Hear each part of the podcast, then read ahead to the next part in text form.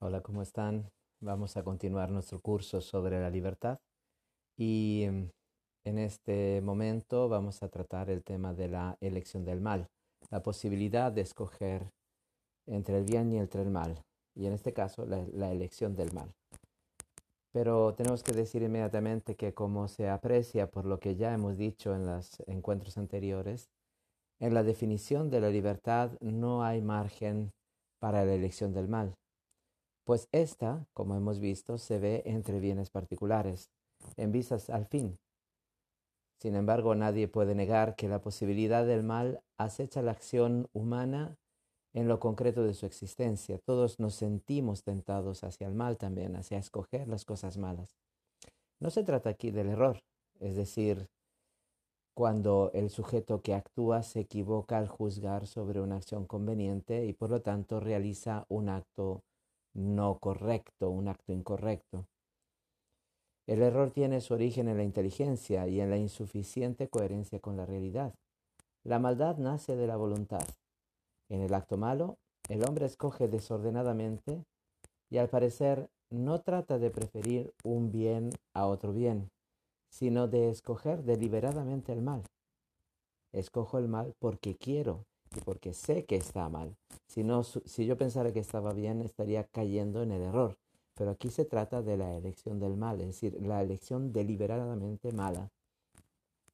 Se da, por tanto, una diferencia cualitativa entre una acción mala, eh, perdón, se da una, dirección, una, una diferencia cualitativa entre una mala elección, fruto de un error intelectual, y la elección del mal, fruto de una voluntad mala.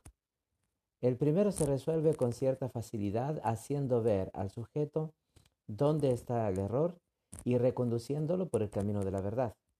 La inteligencia no es libre ante la verdad, ante la verdad exacto.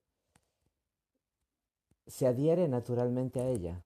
La voluntad, por el contrario, no se inclina necesariamente al bien particular, permanece libre.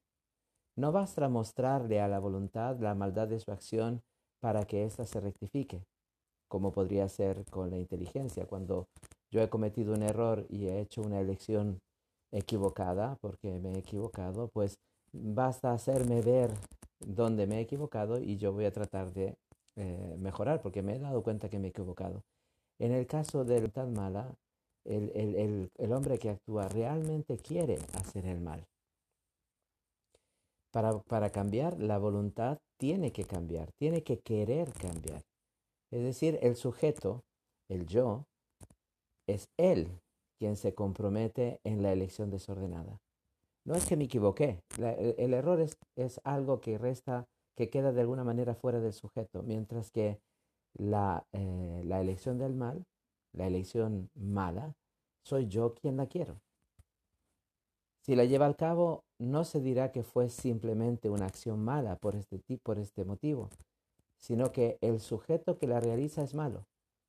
No es que me equivoqué, sino que yo soy malo cuando realizo acciones malas. A esta acción mala, desde el punto de vista teológico, llamamos pecado. ¿Cómo se resuelve este dilema?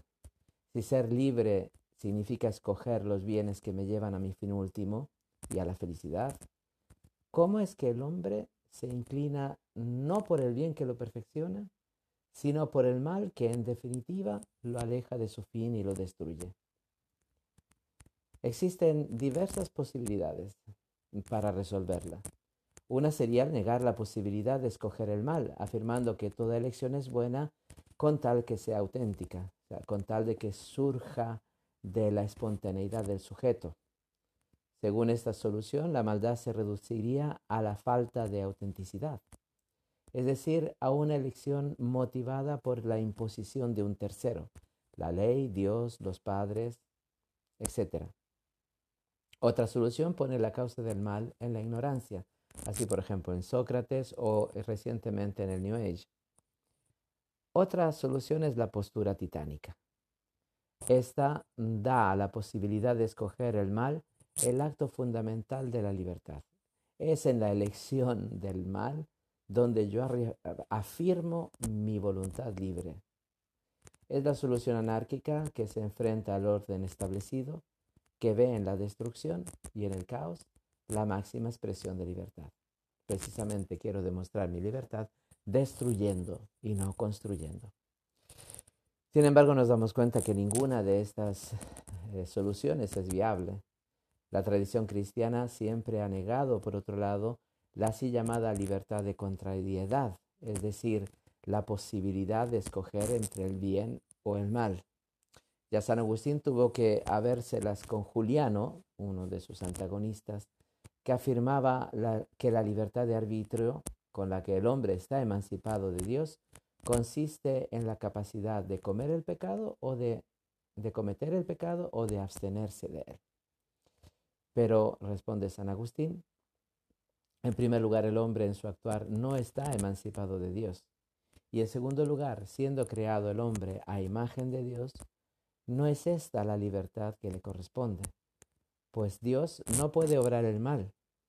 Y no por esto, más bien, no puede obrar el mal, eh, perdón, no puede obrar el mal, no porque no quiera o no porque no pueda, sino porque el pecado es una imperfección y no corresponde a Dios.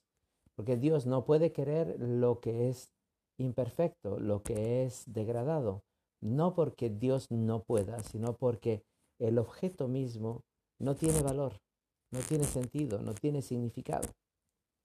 Por su parte, San Anselmo negó rotundamente que la posibilidad de pecar sea parte integrante de la libertad. Si así fuera, ni Dios, ni los ángeles, ni los santos en el cielo serían libres, porque ninguno de ellos puede pecar. Dios jamás en sentido absoluto. Los santos en el cielo ya no pueden pecar, y los ángeles, pues después de la prueba, ya quedan, eh, ya no tienen esta posibilidad de pecar. Santo Tomás de Aquino trata este tema en un libro que se llama De Veritate, Cuestiones Disputate de Veritate. El hombre, en el hombre, dice San, uh, Santo Tomás, se da una triple indeterminación en cuanto al objeto, en cuanto al acto y en cuanto al orden que lleva al fin. Él lo dice en, en latín, respecto ordinis infinem. Los dos primeros ya los traté cuando hablé de la libertad de ejercicio y de la libertad de especificación. El hombre puede escoger entre actuar o no actuar, entre escoger una cosa o escoger otra, porque el hombre se da cuenta de que entre los bienes hay una jerarquía y escoge de acuerdo con esa jerarquía que su mente le permite eh, percibir. En cuanto a la tercera indeterminación, la determinación del de el, medio con respecto al fin, la voluntad puede desear aquello que realmente lo lleva a su fin. Santo Tomás lo dice, id quod secundum veritatem infinem debitum ordinatur, aquello que realmente lleva al fin, o desear aquello que solo aparentemente lleva al fin. Vel quod secundum apparentiam tantum, dice en latín Santo Tomás. Eso es posible ya sea a causa del error, es posible que nos equivoquemos, como ya hemos mencionado pero también porque el objeto mismo que lleva al fin es indeterminado. Es decir, no está claro que la elección, aunque mi, intención sea buena, aunque el acto sea bueno, no, no, no sé si el objeto después va a llegar finalmente a su fin. Por ejemplo, si yo tengo la intención de hacer un viaje a América para poder dar una conferencia porque es una cosa buena o, o, ir de misiones, pues no siempre podré cumplirlo, no solo porque es una cosa buena o no es buena, sino porque las circunstancias podrían cambiar y por lo tanto yo no podría eh, llevar a cabo esto que he decidido. Es decir, se apetece, eh, es decir, se apetece el mal en cuanto que ofrece un cierto bien particular, pero no se apetece en cuanto medio que lleva al fin. es decir, distorsiona la realidad. Cuando escojo el mal, distorsiona la realidad y convierto la satisfacción inmediata en el fin último. Porque busco inmediatamente satisfacer mis pasiones.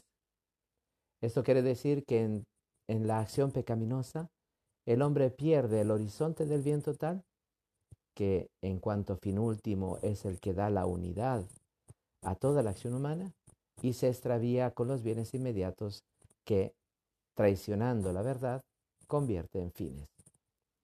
De este modo, el hombre que peca, que realiza una acción mala, una acción pecaminosa, reduce su radio de acción a la búsqueda del placer inmediato, al placer sensible y por lo tanto egoísta, porque todo lo reduce como si fueran satélites de la propia satisfacción personal.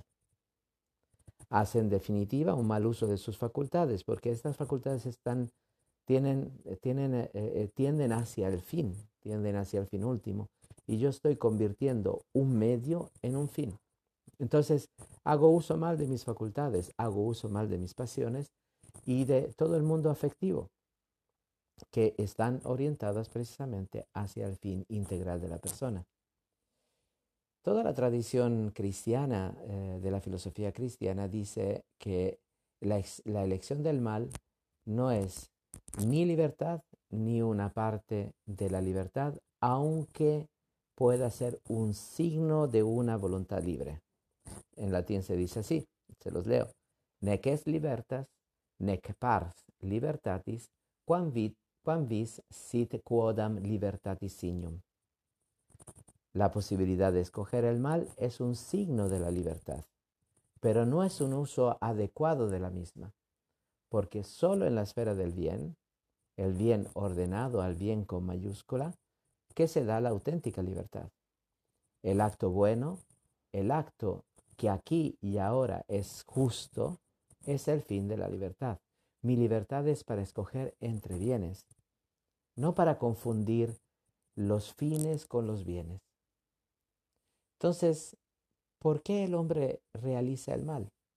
¿Por qué peca? ¿Y por qué pecando parece que se realiza? He visto al impío muy arrogante empinarse como un cedro del Líbano. Pasé de nuevo y ya no estaba. Le busqué y no se le encontró, dice el Salmo 37. Parece que se realiza, aquí está la clave. ¿Cuánta tragedia se puede esconder detrás de una máscara de teatro? Tratando de servirse a sí mismo, engañando a los demás, cuidando el propio nombre, pero al final el tiempo desvela la farsa. Bellamente lo expresó un autor oriental, me enorgullezco de esta altísima pared, dice Rabindranath Tagore. Para evitar el menor agujero la revoco con polvo y arena, y a fuerza de dedicar cuidados a mi nombre, he olvidado mi propio, mi propio ser. Vamos a poner un ejemplo para ilustrarlo. No sé si ustedes han visto la película Flight con Denzel Washington, de este piloto que logra salvar a la gente de una de un avión que se está precipitando, pero él estaba bebido y estaba drogado. Entonces hay un momento de la escena en donde el protagonista, Denzel Washington, está con una muchacha que está apenas saliendo de las drogas.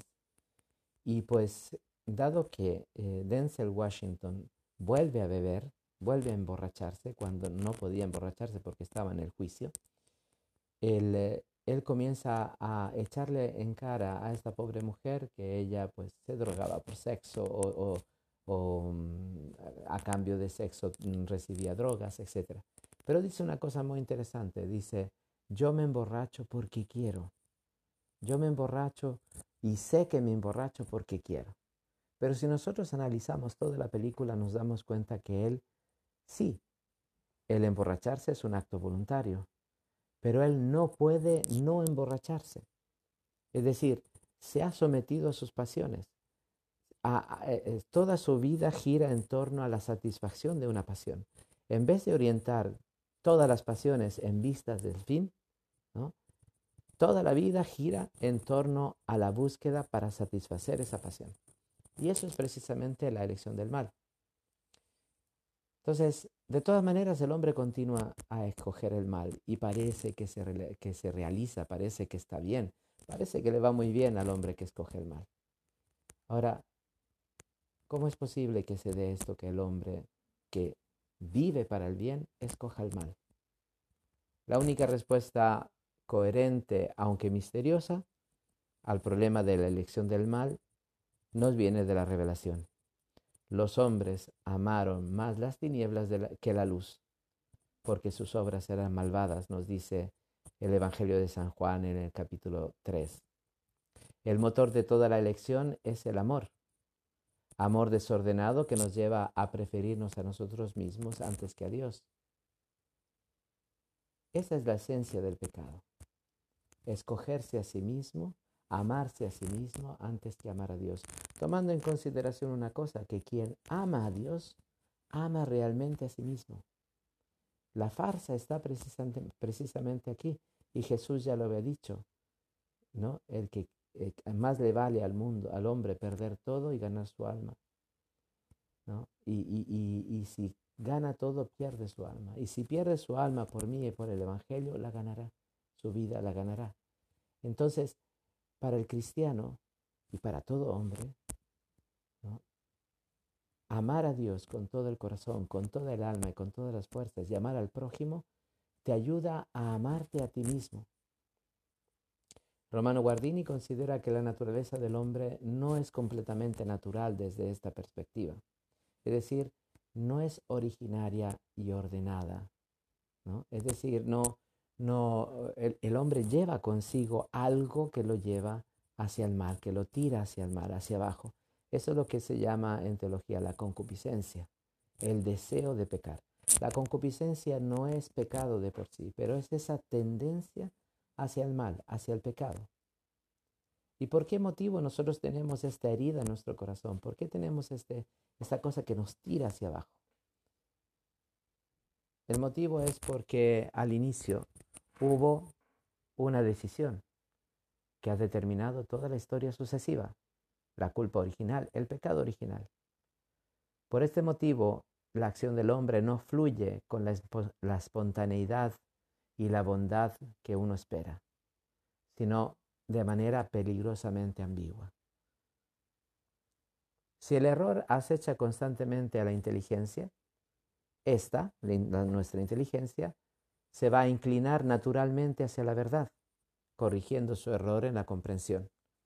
Si yo digo que eh, delante de mí tengo una pizarra blanca y yo sé que es blanco, yo sé que es pizarra, mi entendimiento, mi inteligencia naturalmente dará su asentimiento y dirá, esta es una pizarra blanca. Y si me he equivocado y yo después llego a, la, a, descubrir mi error, me corregiré. No ocurre lo mismo con la voluntad. Vidio meliora provoque, deteriora autem sequor. Esto es lo que dice San Pablo. Veo las cosas mejores y las aprobo, apruebo, pero sigo las cosas peores. Es la triste experiencia de San Pablo que le lleva a exclamar, aun queriendo hacer el bien, es el mal que se me presenta. Advierto otra ley en mis miembros que lucha contra la ley de mi razón y que me esclaviza a la ley del pecado que está en mis miembros. Pobre de mí. ¿Quién me librará de este cuerpo que me lleva a la muerte? Este es Romanos 7, 21 y después 3 y 24. Por una parte, el hombre tiene que querer hacer el bien. El bien, dice Romano Guardini, no se puede realizar de la misma manera que se forma un cristal o que crece una planta. El, el, bien tiene que ser querido. Y tiene que ser querido no a la manera como un animal busca a su presa, sino espiritualmente en libertad. Y esta búsqueda del bien implica fatiga, implica esfuerzo, implica sacrificio. Por otro lado, el hombre siente la dificultad de tener que habérselas con sus pasiones y con todo su mundo afectivo, algo no siempre fácil de controlar. Más aún la tendencia a lo fácil, a lo inmediato, al goce efímero, a servirse de los demás como objetos de la propia satisfacción, es muy fuerte y va creciendo en el hombre si éste no le pone freno adecuado, orientando estas tendencias hacia el fin que no se ha llevado, que no se ha dejado llevar por esta tendencia ciega, estas fuerzas ciegas, está claro que es más libre, en cuanto que sigue con mayor fidelidad, con mayor facilidad, diría yo, lo que realmente quiere. Vamos a poner un ejemplo.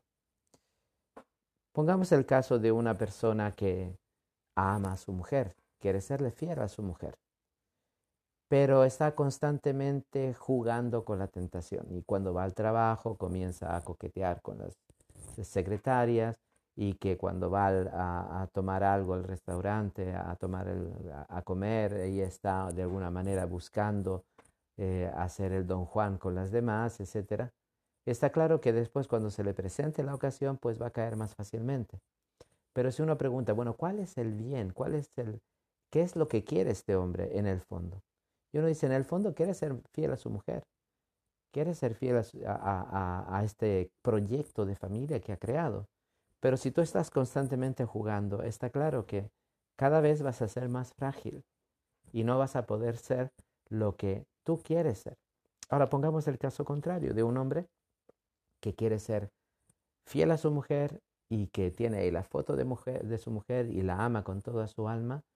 Y entonces cuando pasa la secretaria, ni siquiera como hacen los italianos, ni siquiera le, le, da importancia. Y si ésta comienza a coquetearle, este hombre corta. Está claro que este hombre está formando la virtud y por lo tanto va a ser cada vez más fiel, cada vez más fuerte en relación con su con ese fin que es el que da sentido a su vida, por ejemplo, el de su familia y el de sus hijos. Por eso decimos que quien no se ha dejado llevar por estas fuerzas ciegas es más libre en cuanto que sigue con mayor facilidad lo que realmente quiere. Sin embargo, y aquí se requiere un salto de cualidad, para que el hombre persevere en el bien, sin estancarse con lo ya conseguido, necesita el auxilio de Dios. Somos frágiles, somos débiles, y por lo tanto ahí es donde Dios viene en nuestra ayuda y nos refuerza con sus virtudes sobrenaturales, para perseverar en el bien, pero no solo, sino para que esta perseverancia fluya no de manera sacrificada y autorrepresiva, sino serena y suavemente, porque esta tendencia hacia abajo la tenemos. Buscamos el bien con todo nuestro corazón, pero somos arrastrados hacia abajo. Esto es parte de nuestra vida. En resumen, la posibilidad de escoger el mal, el mal no es ni libertad ni parte de la libertad. Dios no puede pecar, no puede hacer el mal, y esta imposibilidad no disminuye en nada su libertad. La libertad para pecar es una libertad ilusoria, una acechanza a la auténtica libertad, pues esta tiene como lugar de desarrollo y de, y de perfección el bien, el ambiente del bien, la elección del bien. Más aún, la libertad no se presenta como posibilidad de pecar, sino todo lo contrario, porque quien peca quien hace el mal no lo hace por necesidad. ninguno de nosotros hace el mal necesariamente. Nada ni nadie puede obligar a la voluntad a hacer el mal. Nada ni nadie puede obligar a la voluntad a pecar. Pero si tú estás sometido a tus pasiones, está claro que estas pasiones te arrastran hacia abajo. Y entonces tu libertad no es capaz, como pasa por ejemplo en el caso del los que sufren de alguna adicción, de alguna, eh, sí, de alguna adicción, que por cuanto quieran no lo logran. Entonces, ¿por qué nos parece lo contrario? ¿Por qué muchas veces pensamos que la libertad es para escoger entre el bien y el mal? Como ya lo hemos dicho más de una vez, nosotros vemos las cosas desde abajo, desde nuestra condición precaria. Creemos que quien constantemente se ve acechado por la posibilidad de perder el bien en cada elección es más libre del que ya lo posee sin sombra de pérdida. Por eso nos preguntamos a veces si los santos en el cielo son libres o no son libres.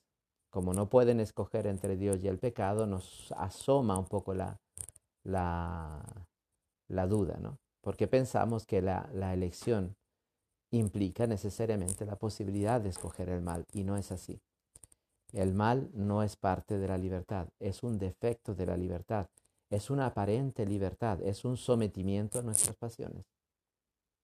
Ahora bien, si elevamos la mirada y contemplamos la libertad desde la perspectiva de Dios, caemos en la cuenta de que la posibilidad de pecar es un aspecto de la condición caída del hombre de una libertad que camina sobre el filo de la navaja con el riesgo de perderla en cada instante.